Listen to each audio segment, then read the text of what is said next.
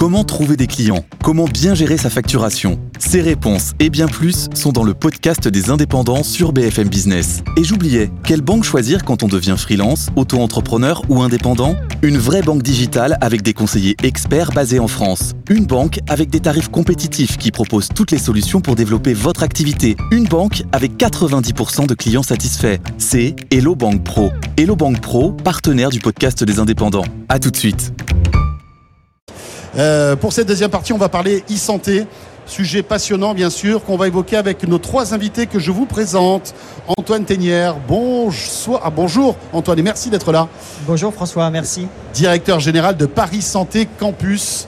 Euh, Marie Cotier-Slou est avec nous aussi. Bonjour Marine. Bonjour. Vous êtes la présidente de Lucine et Elidan Mimouni, directeur général de Medadom. Bonjour François. Voilà, deux startups euh, donc dédiées à la médecine et à la tech. Et puis Antoine, qui met en musique tout ça. Vous êtes un peu un chef d'orchestre hein, de la e-santé en France. Vous êtes euh, le patron en quelque sorte de Paris Santé Campus. Est-ce que vous pouvez nous présenter un peu ce qu'est Paris Santé Campus? Oui, Paris Santé Campus, c'est un centre unique qui accueille euh, tous les acteurs qui ont vocation à transformer le système de santé avec des outils numériques. La santé ne fait pas exception. On a vu la musique, les transports euh, et beaucoup, beaucoup d'autres innovations dans différents secteurs ici à Vivatech. Et donc, le Covid a montré à chacun comment le numérique pouvait être euh, une solution essentielle pour répondre à un certain nombre de problématiques du système de santé, que ce soit dans la télémédecine, dans l'utilisation euh, des tests informatisés, la recherche d'informations sur de la santé, etc. Le numérique aujourd'hui transforme profondément la façon dont chacun va discuter, échanger, aller chercher de l'information avec un professionnel de santé. Et donc Paris Santé Campus, mhm. c'est l'endroit où tout va se passer. Euh, c'est un endroit qui rassemble de façon unique des chercheurs, des soignants, des étudiants, des start-upers, des entreprises, des grands groupes et des institutions pour avoir vraiment une logique d'écosystème. Voilà, donc c'est à la fois un centre de formation, d'innovation, et puis surtout, euh, pour tous ces, ces ingénieurs, ces, on va dire ces scientifiques euh, qui viennent travailler chez vous, vous leur donnez cette petite étincelle entrepreneuriale pour qu'après ils puissent transformer leur bonne idée en business. Parce que derrière tout ça, forcément, il y a du business. C'est capital, en fait. Absolument. Les grands enjeux, c'est euh, d'abord d'accompagner toute la stratégie autour de la donnée, d'accompagner la création de ces nouveaux métiers qui vont penser le numérique, de euh, se focaliser sur tous les enjeux de création de valeur médicale et économique. Donc on revient sur euh, la question de la création d'entreprises, la création d'emplois, et puis faire monter des champions français comme Doctolib. Donc l'idée c'est d'avoir plein de nouveaux champions, et Lucine et Medadom seront peut-être dans cette lignée-là. on leur souhaite. Et puis surtout, de penser l'impact positif que le numérique peut avoir pour le système de santé. C'est essentiel. Vous parliez tout à l'heure de l'intelligence artificielle et des risques qu'elle peut amener. Avoir une euh, préoccupation sur la façon dont on peut donner des garanties à chacun que ces nouveaux outils vont amener des, aspects positifs, c'est absolument essentiel. Alors, ce qui est intéressant, c'est que voilà, ce, Paris Santé Campus regorge de bonnes idées. Vous avez même une, cabine de télé euh, médecine euh, à distance qui est assez étonnante. Euh, voilà, ça grouille, on va dire. Et puis, euh, on se rend compte aussi que, comme vous le disiez, avec le Covid, tout a été accéléré en quelque sorte. Il faut penser, imaginer l'hôpital de demain, on est d'accord, qui est en mauvaise posture, vous le savez mieux que moi. C'est là aussi qu'on va peut-être, qu'on est en train de réinventer le système médical de demain. Alors, on pense l'hôpital de demain, mais surtout on pense en dehors de l'hôpital, parce que l'évolution du système de santé, c'est la prévention. Voilà, l'hôpital de demain, c'est le dernier checkpoint en fait, et il vaut mieux éviter d'y arriver. Exactement. Et donc, ce qu'on voit, euh, qui est euh, évidemment très parlant et euh, très concret, c'est les innovations du bloc opératoire, mhm. les innovations de certains nouveaux médicaments, etc. Mais au-delà de ça, le grand mouvement, c'est justement d'éviter que les patients aillent à l'hôpital. La prévention. Et la prévention, et de développer tous les outils qui, où, le, le le numérique va être un levier essentiel pour faire en sorte à la fois euh, d'accompagner les patients mhm. en dehors de l'hôpital et surtout de pouvoir mesurer, suivre, monitorer des parcours de soins qui vont éviter à des patients d'aller à l'hôpital. Antoine, des Apple, des Google, des Samsung, des Huawei qui sont juste là derrière, c'est des amis ou des ennemis en fait de la santé, à votre avis? On discute avec tout le monde. C'est très important de comprendre d'où vient l'innovation, quelles sont les bonnes idées. Après, il y a la question du partage, et notamment du partage des données. Et donc, on ne partage pas forcément avec tout le monde. L'enjeu, ensuite, c'est d'avoir des projets, de comprendre comment on va partager de la valeur Mhm. et comment est-ce qu'on va imaginer des projections communes. Et donc, c'est dans ce cadre-là qu'on réfléchit. Évidemment, l'enjeu, c'est d'accompagner des jeunes entreprises, des jeunes chercheurs français et européens. Et en ce sens-là, il y a en ce moment un mouvement extraordinaire de coordination à l'échelle européenne qui permet de se dire que Apple, Google et d'autres qui ont tous commencé avec des petits pas, ben, on est en train de les faire monter en Europe. Et ça, c'est essentiel. Très bien. Alors j'imagine que vous avez arpenté les allées de ce salon. Beaucoup d'innovations en matière de e-santé. Hein énormément d'innovation euh, dans tous les sujets, à la fois dans euh, les questions d'accès aux soins, euh, la façon justement dont les patients vont euh, échanger avec euh, des professionnels de santé, euh, beaucoup d'éléments autour du diagnostic. Vous parliez tout à l'heure là aussi de l'intelligence artificielle, la performance qui va être améliorée à travers euh, les images, beaucoup d'éléments sur euh, des thérapies digitales. Euh, C'est absolument fascinant de voir euh, le- le- la vitesse exponentielle de ces innovations. Un des enjeux pour nous, c'est d'arriver à corréler la vitesse de l'innovation avec la vitesse de l'usage euh, et de la régulation, c'est-à-dire faire en sorte que tout ce qui arrive puisse aller rapidement rendre des services au quotidien à chaque patient. Alors vous êtes venu avec deux startups. Hein, voilà que vous voulez nous, présenter, que vous vouliez nous présenter dans De quoi je mail. Euh, on va les découvrir tout de suite. Marie euh, Cotier-Slou, donc présidente gé- générale de Lucine. Alors présentez-nous Lucine, s'il vous plaît. Bonjour à tous, merci beaucoup en tout cas. Euh, Je suis très heureuse d'être avec vous aujourd'hui. Donc Lucine, c'est une entreprise qui fabrique des thérapies numériques capables d'agir sur la douleur chronique. Et de manière générale, on a choisi une première indication qui nous tenait beaucoup à cœur, qui sont les douleurs chroniques pelvipérinéales liées à l'endométriose. Autrement dit, les douleurs intimes de ces femmes. L'endométriose aujourd'hui, c'est 10% de ces femmes, euh, 10% des femmes au, au niveau euh, du monde. Et malheureusement, c'est aucun traitement qui permet véritablement d'avoir une action sur leur douleur au quotidien. D'accord. Et alors comment vous arrivez justement à pallier à ça? Comment faites-vous? Alors, comme j'ai tendance à dire, Lucine, c'est le nom d'une euh, déesse qui, quand les femmes subissaient les, douleurs de l'accouchement euh, pendant l'Antiquité, elle répétait trois fois le nom Lucine, et au bout de la troisième fois, leur douleur disparaissait comme par magie. Alors nous, c'est plus de la magie maintenant, c'est de la science, c'est de la neuroscience plus spécifiquement, et on va utiliser des fréquences sonores, visuelles, des séquences en, trois dimensions également par casque de réalité virtuelle, des thérapies cognitivo-comportementales qu'on a retravaillées et qui ont qu'on a mis à peu près 8 ans, parce que c'est une formule égale 8 ans de travail, pour pouvoir agir spécifiquement sur certains neurotransmetteurs du cerveau en les bloquant ou les excitant. C'est-à-dire que finalement, si je schématise, euh, vous allez stimuler le cerveau d'une certaine manière qui va faire que euh, on oubliera certaines douleurs. Alors on va pas l'oublier, on va, tout cas, on on va va mieux faire les en sorte supporter. on va faire en sorte, comme un antidouleur euh, conventionnel, on va faire en sorte que votre corps eh bien, permette à ce message de devenir acceptable. Et donc, cliniquement, ça se traduit par une réduction de la douleur significative. Ça se traduit aussi par une réduction de la douleur dans le temps. Parce qu'effectivement, avoir, ne plus avoir mal pendant 30 minutes quand on a de la douleur chronique, malheureusement, c'est pas très impactant. Ne plus avoir mal pendant plusieurs jours, c'est beaucoup plus intéressant. Alors vous vous focalisez, pardon, sur l'endométriose, mais la douleur, elle est euh, tout autre. Ça veut dire que vous travaillez aussi sur euh, peut-être d'autres stimulations qui feraient que on pourrait euh, peut-être réduire certaines douleurs, d'autres pathologies? Tout à fait. On a choisi l'endométriose parce qu'on a une, une- une fonction aussi sociale en tant qu'entreprise dans la santé. D'accord. Euh, mais effectivement, euh, nous travaillons aujourd'hui sur d'autres types de formules qui permettront à terme, on l'espère, parce que ça reste de la science.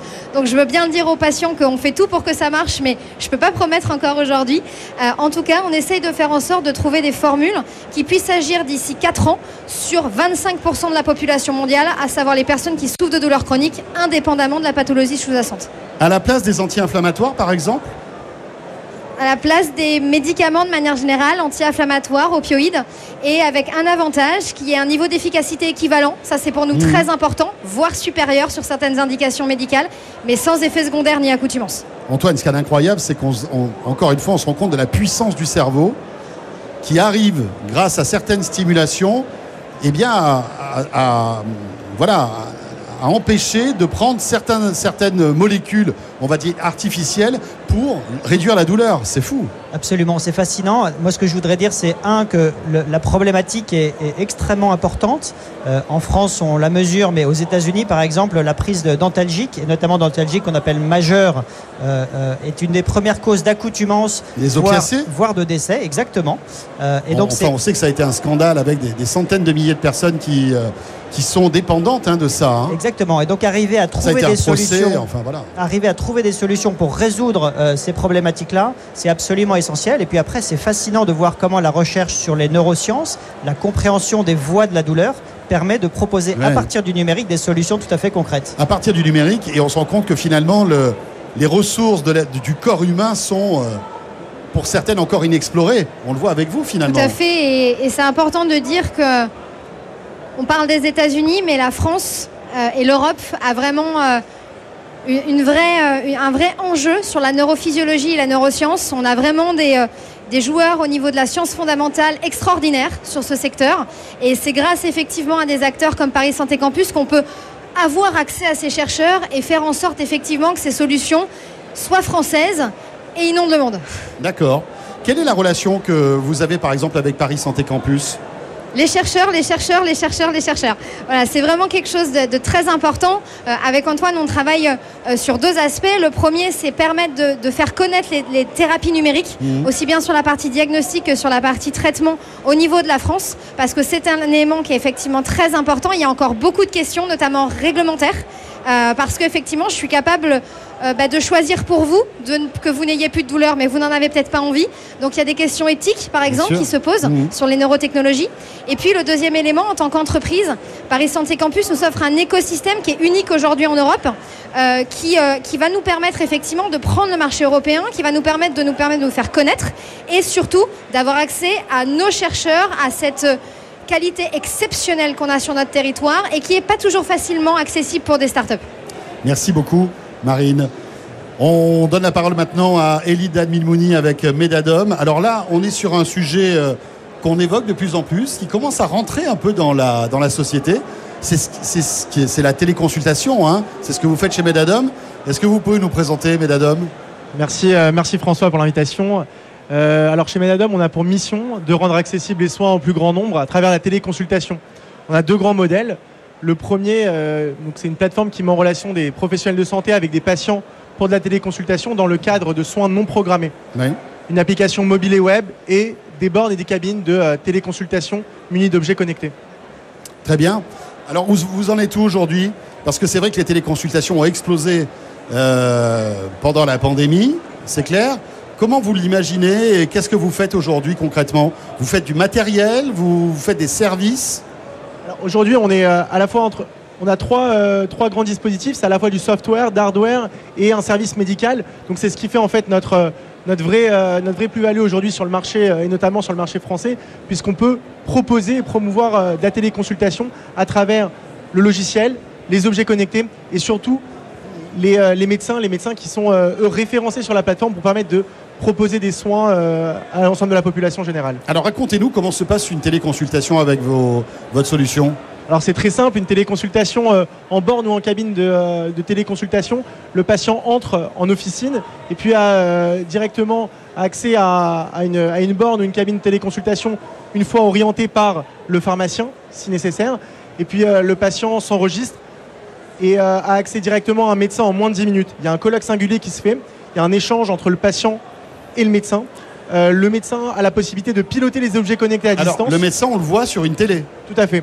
Le médecin, on le voit en grand écran sur, la, sur une télé. Il y a un colloque singulier qui s'établit. Et puis le, le médecin va piloter vraiment ces, ces objets connectés, ce qui va permettre de donner une autre dimension à la, à la téléconsultation et d'avoir des, avoir, avoir des capteurs et des constantes qui vont permettre de, mieux orienter le, le diagnostic et, et ainsi d'affiner le diagnostic pour, euh, bah, pour permettre une meilleure efficacité dans la prise en charge médicale. Quel type de capteur on retrouve dans votre dispositif Alors on a six dispositifs médicaux. On a le tensiomètre pour la tension, on a la sa- saturomètre pour l'oxygénation, euh, on a le thermomètre pour la température euh, corporelle, et ensuite on a un otoscope qui permet d'observer le tympan de l'oreille, un dermatoscope pour les lésions cutanées, pour savoir euh, quel type de quel type de, de- de- de lésions cutanées euh, sont sur la peau. Et ensuite on a euh, un lecteur cardiaque et un stéthoscope, excusez-moi, pour écouter les bruits du cœur. et euh, qui vont permettre vraiment d'orienter la pathologie du patient en téléconsultation. On évoquait tout à l'heure le, le fait de désengorger les hôpitaux et d'éviter en fait que les gens aillent dans un hôpital. C'est peut-être la première solution que vous évoquiez. Typiquement, euh, voilà, ces cabines de téléconsultation, on facilite ça, non, Antoine Absolument, c'est un très bon exemple justement des solutions qui peuvent être proposées pour faciliter l'accès aux soins dans certains territoires, avec l'enjeu, comme je le disais, d'arriver à trouver les bons équilibres, parce qu'aujourd'hui les patients n'y sont pas forcément habitués, les médecins n'y sont pas forcément formés, et puis on a des questions aussi de régulation, Oui, savoir sûr. qui va pouvoir y accéder et dans quel cadre. Et donc c'est tout le travail qu'il faut accompagner pour faire en sorte que ce type d'initiative devienne vraiment euh, complètement euh, classique. On en parlait tout à l'heure dans De quoi je me mêle. L'ordre des médecins parfois est pas tout à fait euh, compatible avec ce type d'objet parce que euh, voilà, on peut en mettre maintenant dans des supermarchés, etc. Il faut malgré tout sanctuari- sanctuariser, à votre avis, ces endroits-là ou justement en mettre partout. Alors la question est euh, surtout comment est-ce qu'on répond aux besoins de santé de la population? Et donc euh, cette approche-là en fait partie. Euh, il y a évidemment un enjeu pour les professionnels de santé de faire en sorte que ça se fasse et pour les patients dans des bonnes conditions, avec des outils qui sont validés, qui sont évalués. Néanmoins, on ne peut pas attendre 5 à 10 ans des évaluations trop, trop longues. Il y a des besoins qui sont tout à fait immédiats. Donc il faut arriver à positionner les bons modèles. Je pense que la réflexion, elle se porte avec les professionnels, avec les patients, avec les citoyens et avec leurs représentants et qu'elle doit émerger rapidement. On a vu pendant le Covid, on est passé de euh, quelques milliers de téléconsultations par mois à plusieurs millions par semaine, euh, que les outils technologiques arrivent à maturité euh, et euh, Medadom en est un bon exemple. Et donc je pense qu'on va arriver ensuite à trouver un, un équilibre qui permettra de faire en sorte que dans certaines régions où il y a des difficultés d'accès aux soins, eh bien on puisse avoir soit dans des espaces sanctuarisés, soit dans des centres spécifiques, l'accès à un professionnel avec ce type d'outils. Voilà, en gros, ok pour les télécabines, mais pas partout. C'est pas, pas n'importe comment en tout cas. Pas n'importe comment, Voilà, en tout cas. Exactement. Eh bien, merci à tous les trois. Merci Antoine d'être Merci, passé François. par le plateau de De quoi je me mêle, directeur euh, général de Paris Santé Campus. Marine Cotillet-Slou, donc euh, présidente euh, de Lucine. Merci. Et Elie Dan Mimouni, directeur général de Medadom. Et bien voilà, De quoi je me mêle est terminé. Merci de nous avoir suivis.